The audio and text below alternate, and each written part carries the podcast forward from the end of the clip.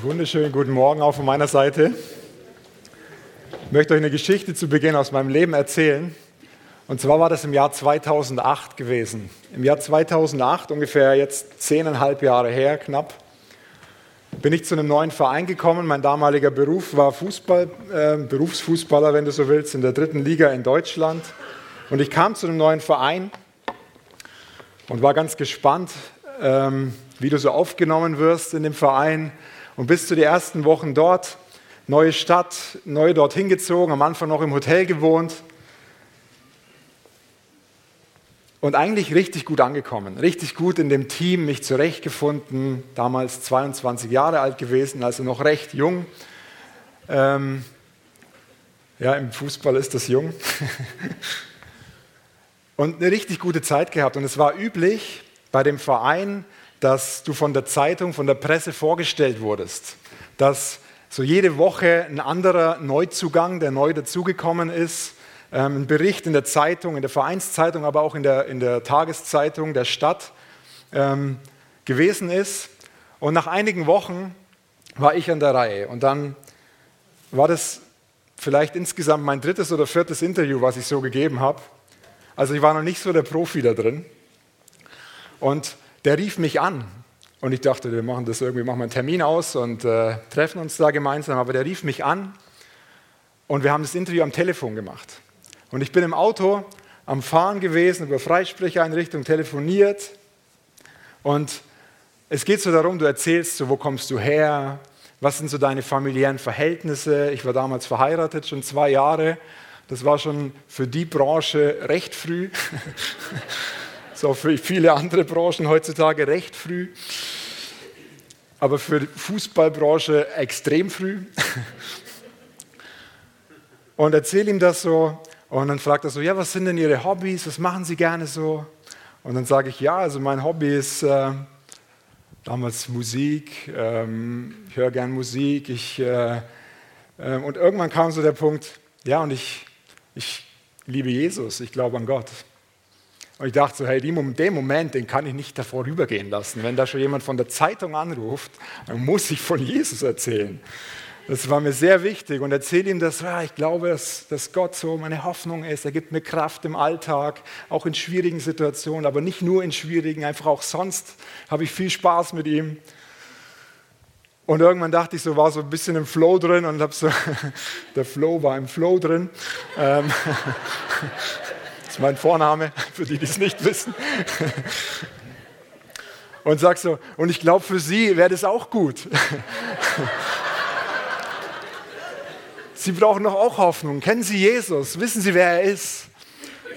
Und wir hatten ein richtig gutes Gespräch und er hat mir erzählt, dass er noch andere Fußballer kennt, die auch Christen sind. Also er hat schon mal davon gehört gehabt und die sich auch in so Hauskreisen, also zu Hause treffen.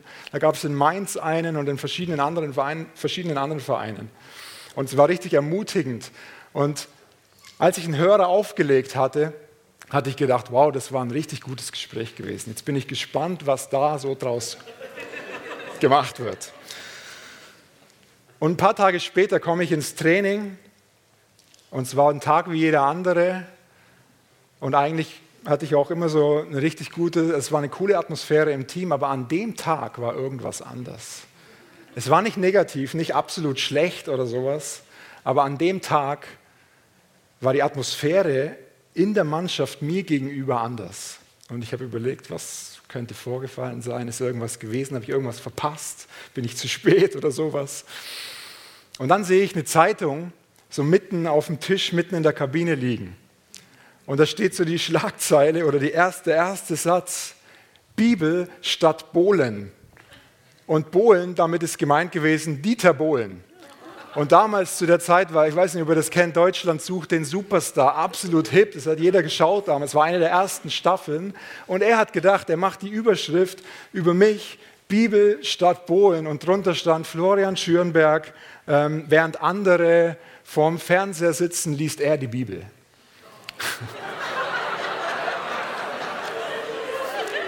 Und ich dachte, darüber haben wir eigentlich gar nicht gesprochen. Also er weiß eigentlich gar nicht, dass ich die Bibel lese.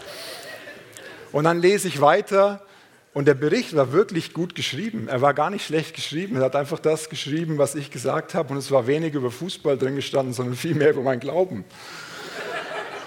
Dachte mir, hey, ist ja gar nicht so schlecht. Jetzt wissen es alle. Gar nicht, also ein guter Moment gewesen. Nur die Atmosphäre im Team mir gegenüber hatte sich verändert gehabt. Es ging so weit, dass ähm, gerade die älteren, die erfahreneren Spieler ähm, in jeder Situation, so im Training, wenn mal was nicht so lief, so einen Spruch einfach fallen haben lassen. Ja, das so, fällt jetzt nicht direkt einer ein, aber so,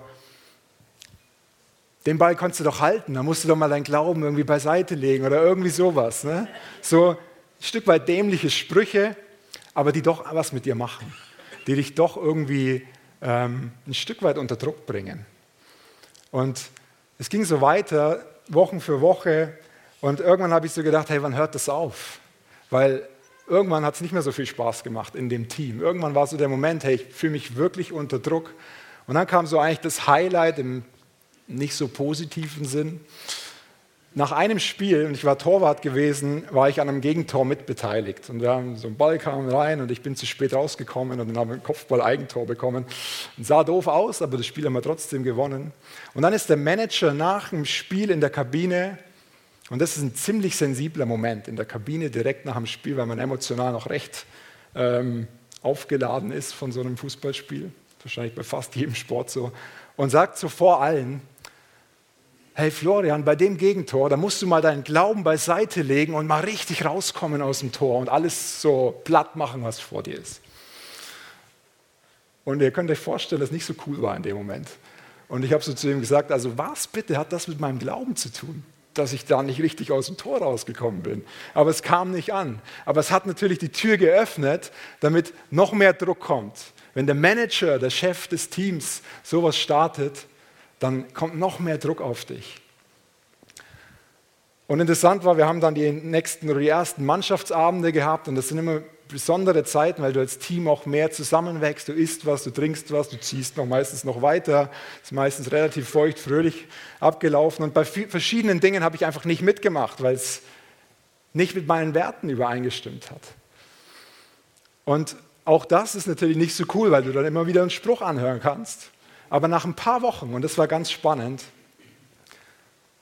war auf einmal so ein Punkt erreicht, dass sie es akzeptieren konnten, dass sie gemerkt haben, das, was ich glaube, lebe ich. Es ist nicht nur irgendwie was, was ich erzählt habe, sondern sie sehen es in meinem Leben. Und ab dem Zeitpunkt ist es besser geworden, viel besser geworden. Wir hatten vor im letzten Jahr zehn Jahre so ein Mannschaftstreffen gehabt, wo wir damals aufgestiegen sind. Und sie, ich keine, es war nicht im Ansatz klar, dass ich mal ähm, in der Gemeinde bin und äh, am Predigen bin und einfach auch so einfach angestellt bin in der Kirche. Das war nie geplant.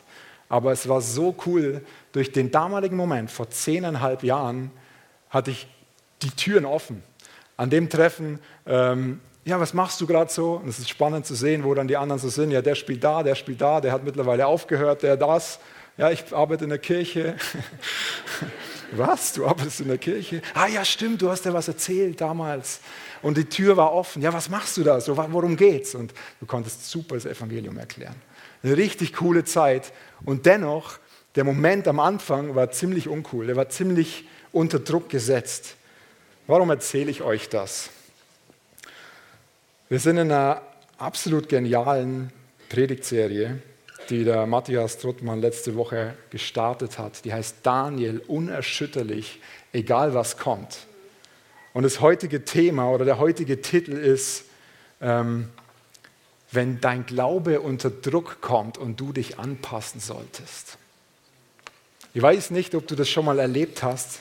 Ich glaube, jeder von uns hat schon mal in der Situation gewesen, wo er durch seinen Glauben ein Stück weit unter Druck gekommen ist, wo du dich anpassen solltest wo Leute dir gesagt haben, hey, so und so macht man das.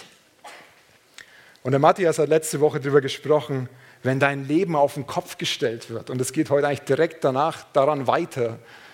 Daniel ist in eine neue Welt ein Stück weit gekommen, aus einem, aus einem super genial, geistlich tollen Hintergrund in was ganz Neues, nach Babylon gekommen.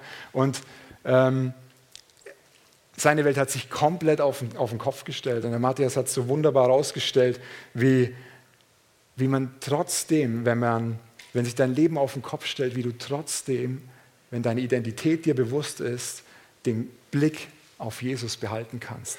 Wie du, wenn es schwierig ist, wenn du vielleicht das Gefühl hast, hey, ich weiß nicht, wie es weitergehen soll, dass du deinen Blick auf Jesus halten kannst, weil er lebt in dir. Und das ist so schön. Und er hat darüber gesprochen, dass wir ein Thermostat sind. Und das Bild ist mir so geblieben. Ich weiß nicht, wie es dir ging, aber das ist mir, hat sich so richtig reingebrannt bei mir. Du bist ein Thermostat. Das bedeutet, du trägst die göttliche Temperatur in dir. Die himmlische Temperatur ist in deinem Leben und überall, wo du hinkommst. Und wenn es da richtig kalt um dich rum ist, bist du dafür gesetzt, anzufeuern, Hitze zu bringen, Wärme zu bringen, die Liebe von Jesus zu bringen. Und das hat er so wunderbar rübergebracht. Und ich möchte heute weitermachen ähm, mit dem Thema, wenn dein Glaube unter Druck kommt und du dich anpassen solltest. Wir werden uns ziemlich an dem Bibeltext aus Daniel 1, ungefähr ab Vers 5 bis Vers 20 bewegen. So, wenn du deine Bibel aufschlagen oder anmachen möchtest, dann kannst du das jetzt gerade gerne machen. Ich weiß nicht, ob du schon mal jetzt gerade eine Geschichte vor Augen hast, wo du ähm, für deine Überzeugungen, für deinen Glauben, für das, was dir wichtig ist, wo du unter Druck gekommen bist. Ich weiß nicht, ob jemand hier ist, der vielleicht sogar schon mal seinen Job deswegen verloren hat oder einfach Druck bekommen hat in der Arbeit oder in der Schule oder im Studium, egal wo. Vielleicht hast du sogar Gewalt einstecken müssen, äußerlich, innerlich. Leute haben dir gesagt, hey, du sollst dich gefälligst anpassen. Ich glaube, wir leben in einer Zeit, wo der Druck von außen immer mehr zunimmt, wo immer mehr gesagt wird durch Social Media, durch so viele Dinge, hey, so und so musst du aussehen, so und so musst du sein, wenn du attraktiv sein möchtest, so und so musst du leben, wenn du erfolgreich sein möchtest. Und es geht mittlerweile schon im Kindergarten los. Ich weiß nicht, ob ihr das mitbekommen habt. In Deutschland, da gibt es seit ein paar Jahren so mit dieser ganzen Gender-Ideologie, da werden Bücher umgeschrieben. Da werden auf einmal Vater und Mutter ersetzt mit den Namen, also Mama und Papa als Eltern 1, Eltern 2. Ähm, verschiedene Dinge werden verändert. Und wenn du das nicht gut findest, dann bist du nicht mehr so tolerant. Und ich weiß, das ist ein ganz, ganz heikles Thema. Aber wir stehen in so einem Zwiespalt, ob wir an unseren Überzeugungen festhalten oder ob wir uns anpassen dem, was in der Welt so abläuft. Und ich möchte mit euch heute anhand vom Leben von Daniel diese Thematik mal anschauen, weil er ist als junger Mensch, er war ungefähr 15 Jahre alt, er war ungefähr 15 Jahre alt, als er nach Babylon mit seinen drei Homies, mit seinen drei Kumpeln gekommen ist. Und die Geschichte ist, dass der König junge Männer von Israel haben wollte. Junge Männer ohne Makel, schön von Gestalt, klug, mit voller Weisheit. Gibt es eine ganze Auflistung, die ihr lesen könnt. Und dann heißt es im Daniel 1, Vers 5, der König legte auch fest, wie viel sie täglich von der königlichen Tafel zu essen und aus dem königlichen Weinkeller zu trinken bekommen sollten. Nach dreijähriger Ausbildungszeit wollte er einige von ihnen zu seinen Ratgebern machen. So der Punkt ist, der König hat festgelegt, was sie essen sollen. Ich weiß nicht, wie es dir geht, aber beim Thema Essen, da hört bei mir der Spaß auf.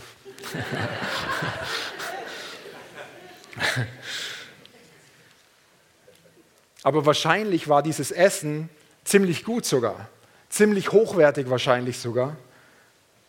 Aber ihm wurde wie neu gebracht, hey, das sollt ihr essen, so sollt ihr aussehen und hatten eine dreijährige Ausbildungszeit und sollten in diesen drei Jahren komplett verändert werden. Ihr komplettes Leben sollte auf den Kopf gestellt werden. Und ich dachte mir so, hey, die sind ungefähr 15 Jahre alt und ich weiß nicht, ihr Eltern, die jetzt gerade Teenager habt, erzieh mal deine Teenager komplett neu mit 15, 16 Jahren. Das ist wahrscheinlich eine der schwierigsten Aufgaben, die es überhaupt gibt. Und dann lesen wir im Vers 7, der oberste Hofbeamte gab ihnen neue babylonische Namen. Daniel wurde Belshazzar genannt, Hanania bekam den Namen Shadrach, Michael hieß von, äh, von nun an Meshach und Asaria Abednego. Jetzt, wenn wir die Namen so lesen, da kannst du dir denken, ja gut, die haben neue Namen bekommen, ähm, kann es ja mal geben. Also kann ja sein. Aber wenn wir ein bisschen tiefer schauen, was für eine Bedeutung die Namen haben, dann ist es ganz spannend, weil die vier Jungs haben hebräische Namen. Daniel, und ich habe die Auflistung mal mitgebracht, ich hoffe, ihr könnt das lesen. Ja, das geht. Daniel bedeutet, Gott ist mein Richter. Und er wurde genannt Belshazzar, heißt Baal beschützt mich. Das ist ein heidnischer Gott. Das ist ein babylonischer Gott. Hanania bedeutet, Gott ist gnädig. Und Shadrach bedeutet Diener von Akku, dem Mondgott. Also die haben ganz viele verschiedene Götter gehabt zu der Zeit. Michael, wer ist wie Gott? Und Meshach, wer ist wie Akku? Also wie der Mondgott. Asaria, Gott ist meine Hilfe und Abednego, Diener des Nego. Auch wieder ein babylonischer Gott. Warum erzähle ich euch die Bedeutung von den Namen? Ich glaube, wir müssen verstehen, dass die vier jung, jungen Männer mit ungefähr 15, zwischen 15 und 20 und 18 oder 15 und 20 Jahren, man weiß es nicht ganz genau, haben eine komplette Identitätsveränderung bekommen. Ihre Identität, ihre äußere Identität, wie sie gekommen sind, hat sich komplett verändert, neu eingekleidet, etwas anderes zu essen, neue Sprache sollten sie lernen und sie bekamen neue Namen. Ihre ganze bisherige Identität wurde ihnen wie genommen. Nicht nur der Status, nicht nur der Job, ist schon schlimm genug, sondern einfach alles. Und sie sind nicht mit ihren Eltern da eingereist. Wir lesen nichts, dass sie mit ihren Eltern da eingereist sind oder mit guten Freunden, sondern sie waren einfach die vier zusammen. Und ich glaube, als ich mir den Text gelesen habe, mir gedacht, hey, wie ist das, wenn du mit 15, 16 Jahren in eine komplett neue Stadt kommst, neu, komplett neuen um, Umstände kommst, dein ganzer bisheriger Glaube komplett gegen die Wand gefahren wird? Wie kannst du an der Beziehung zu Gott festhalten?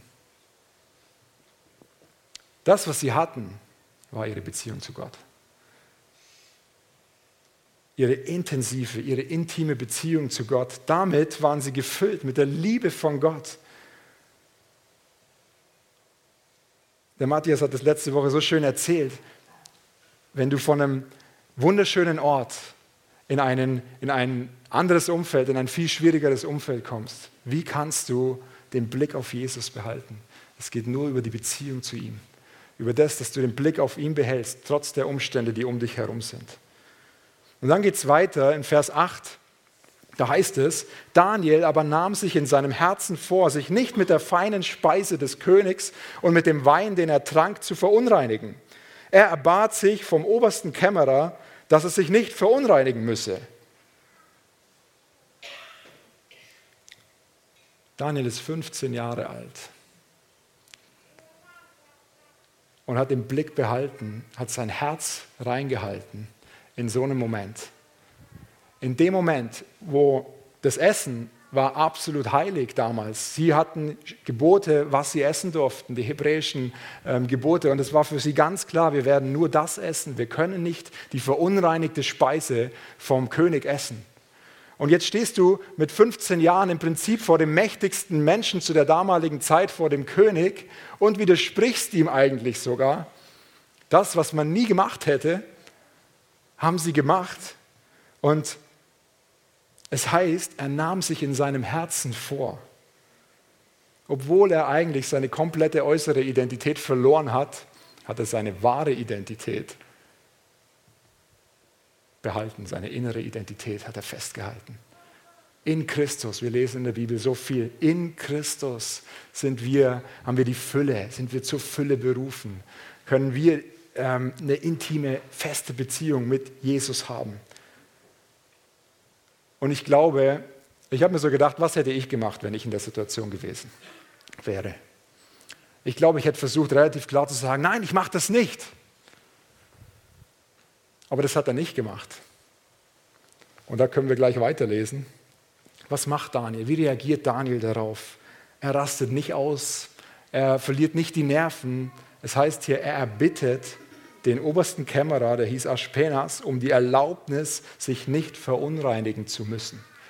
Er erbittet um die Erlaubnis, sich nicht zu verunreinigen zu müssen. Ich glaube, das ist eine erste Lektion für unser Leben in Situationen, wo du das Gefühl hast, jetzt muss ich den Stand einnehmen, jetzt muss ich meinen Mund aufmachen und dagegen angehen. Das kann es ja nicht sein. Manchmal ist es dran, einfach nur ins Gespräch zu gehen.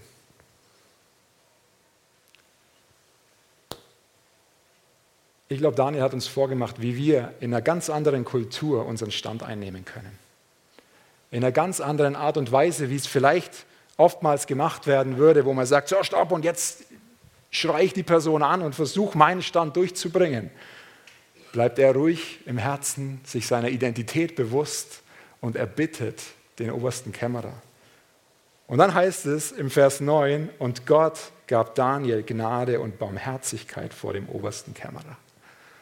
Gott ist mit ihm. Er wusste ganz genau, dass Gott mit ihm ist, dass er die ganze Zeit bei ihm ist und dass er das Herz von dem Kämmerer berührt. In der Art, wie Daniel sich auch gegeben hat. Er hat seinen Teil dazu beigetragen. Gott hat ihn benutzt, damit das passieren konnte.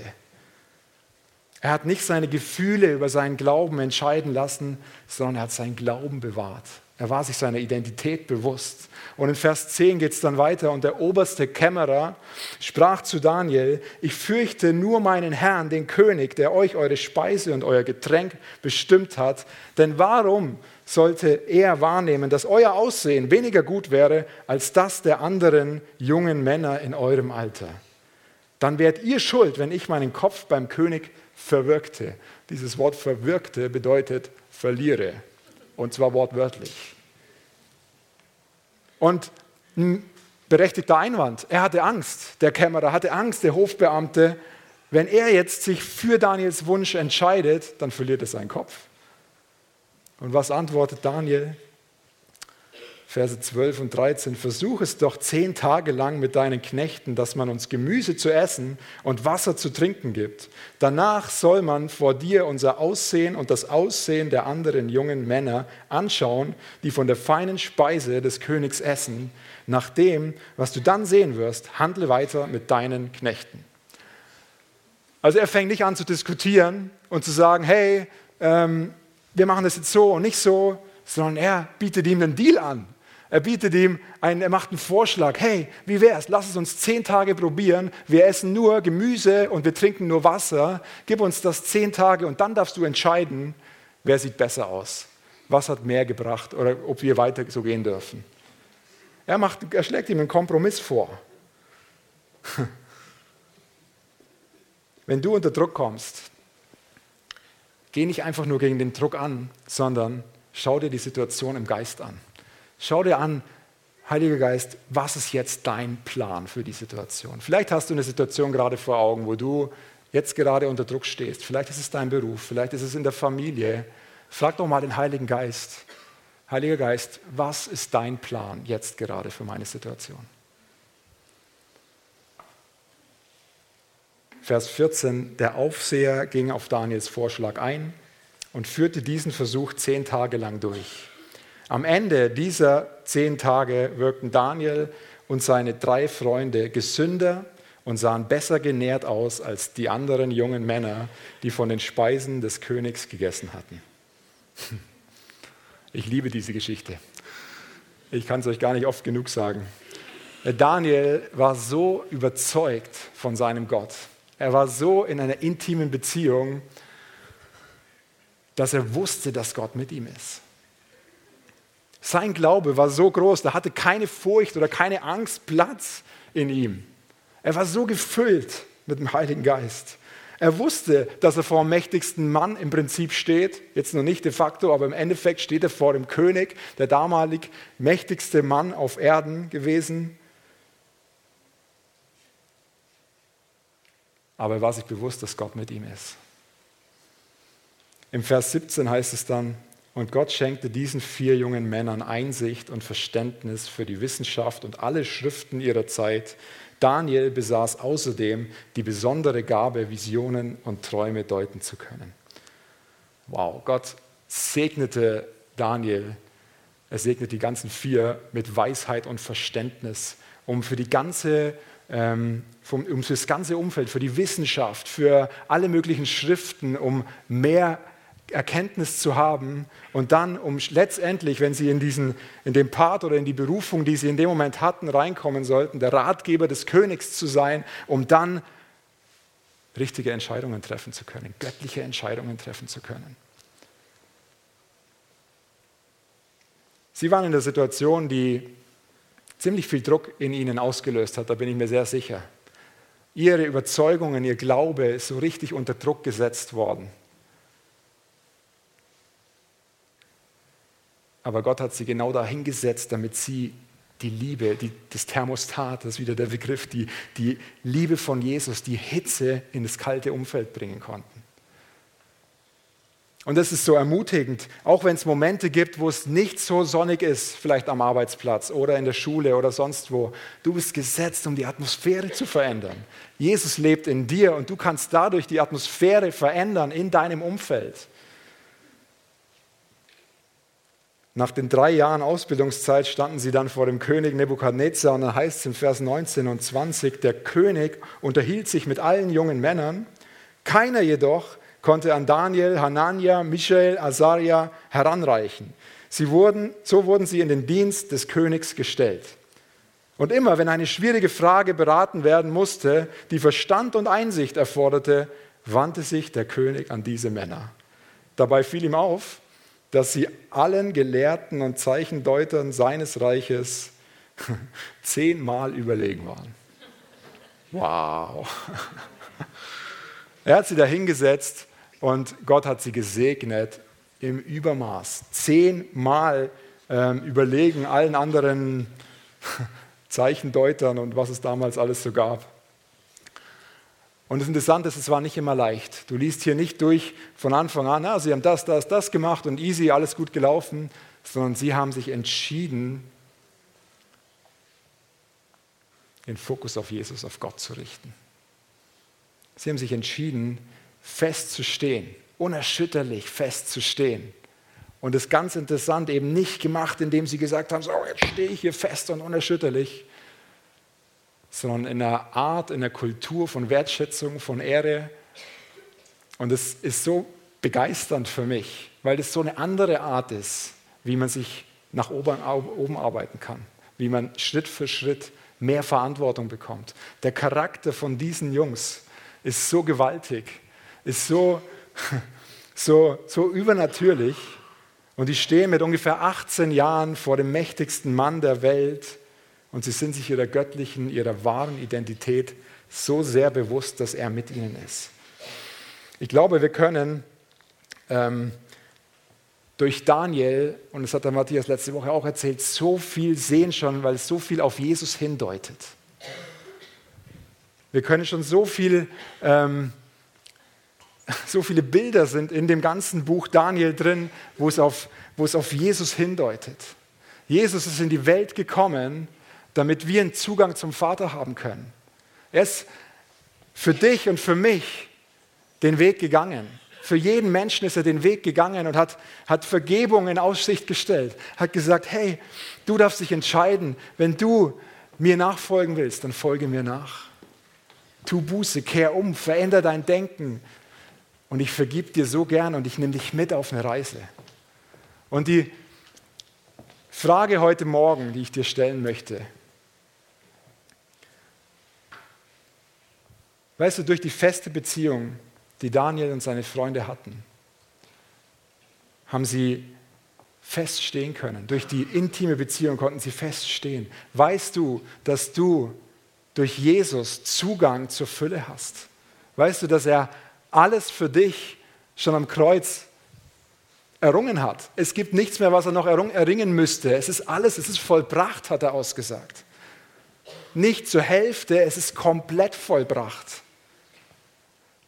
Die Frage ist, heute Morgen nimmst du das Geschenk an? Bist du bereit, das Geschenk anzune anzunehmen? Jesus ist in die Welt gekommen, hat ein sündloses Leben gelebt und ist für dich und mich, eigentlich an unserer Stelle ist er ans Kreuz gegangen. Der liebende Vater im Himmel hat seinen einzigen Sohn gesendet damit wir leben können, damit wir das Leben in der Fülle haben können. Ich möchte dich heute Morgen fragen, wenn du noch nie eine Entscheidung für Jesus getroffen hast, wenn du noch nie Ja zu ihm gesagt hast, wenn du in dir drin aber spürst, es ist Zeit, auf eine Reise mit ihm zu gehen. Und es das heißt nicht, dass da kein Druck mehr ist, aber du hast einen neuen Blick, eine neue Perspektive, eine neue Identität. In dem Moment, wo jemand Ja zu Jesus sagt, wird er ein neuer Mensch, ein innerlich neuer Mensch. Wenn du heute Morgen da bist und du weißt, ob du gemeint bist, hey, dann möchte ich dich einladen, gerade jetzt einfach nach vorne zu kommen. Ich sage dir auch, was passieren wird, wenn du nach vorne kommst. Ich weiß, das ist in unserer Kultur wichtig zu wissen, was passiert. Wir werden dich einfach nur feiern. Wir werden nicht einfach nur feiern, weil in der Bibel heißt es, wenn ein Mensch umkehrt zu Jesus, dann ist eine Party im Himmel. Ich möchte dich einladen, sei mutig. Wenn du in dir spürst, es kribbelt gerade jetzt und du weißt, hey, da gucken 430 Leute zu, egal, komm einfach nach vorne. Wir wollen mit dir beten, wollen dich einladen. Du hast jetzt die Möglichkeit. So, Jesus, danke, dass du jetzt gerade Herzen berührst. Danke, dass du hier bist heute Morgen und dass du zu jedem Einzelnen gerade jetzt sprichst. Wenn du dich angesprochen fühlst, hey, dann komm.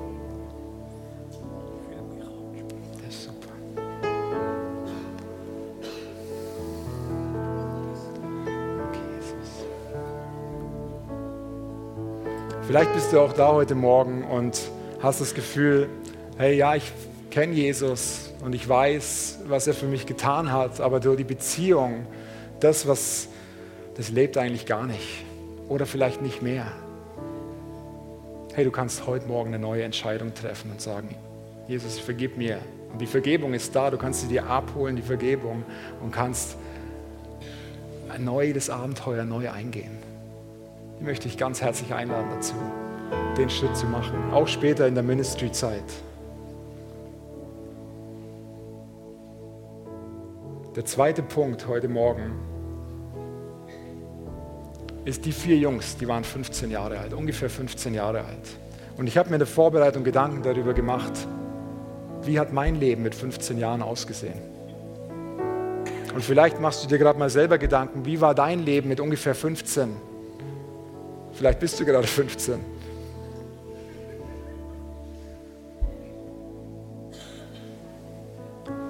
Weißt du, mein Leben hätte ganz, ganz anders laufen können, als es letztendlich gelaufen ist. Da waren Menschen, die haben an mich geglaubt. Da waren Menschen, da waren meine Eltern, aber auch andere Menschen, die haben für mich gebetet. Da waren Menschen, die haben, die haben mich ermutigt. Die haben mich auch mal sein lassen. Die waren einfach da, wenn ich sie gebraucht habe. Und die vier Jungs, die hatten nur sich in dem Moment und ihre Beziehung zu Gott. Das ist das Einzige, was sie hatten. Und ich habe mir so gedacht, könnt ihr euch vorstellen, wie die anderen jungen Männer, die da noch dabei waren, reagiert haben, als sie gesagt haben, ähm, wir essen nicht davon. Und ich kann mir vorstellen, dass das Menü nicht so schlecht aussah. Und wahrscheinlich haben die gedacht, ja, sind die bescheuert? Wie können die nicht davon essen? Weißt du, dass unserer jungen Generation ganz viele solche Menüs heutzutage vorgelegt werden? Ganz viele solche Menüs, wo sie sagen, hey, greif doch zu, nimm doch, kann doch nichts passieren, probier es doch aus. Und mir ist so bewusst geworden, wir brauchen geistliche Eltern, wir brauchen geistliche Eltern, wir brauchen die leiblichen Eltern, die auch geistliche Eltern sind, aber wir brauchen Menschen, die den Blick in die nächste Generation werfen, die sagen, hey, ich habe dich so sehr auf dem Herzen und ich bete für die Person. Ich möchte dich einladen, frag gerade jetzt bitte den Heiligen Geist mal, wer ist so eine Person, die er dir jetzt vor Augen legt? Die muss nicht 15 sein, die kann auch älter sein oder jünger. Aber ich glaube, heute Morgen ist ein Moment, wo wo wir wieder ganz neu einen Blick bekommen für die junge Generation. Das ist die Generation, die auf unserem Dach aufbauen wird. Das ist die Generation, die Ermutigung braucht, gerade in der jetzigen Zeit. Das ist die Generation, die feststehen wird, weil sie bekannt sein werden dafür, dass Jesus in ihnen lebt. Und weißt du, du bist ein Teil davon, weil du kannst in sie reinsehen. Du kannst gute Gedanken über ihn aussprechen.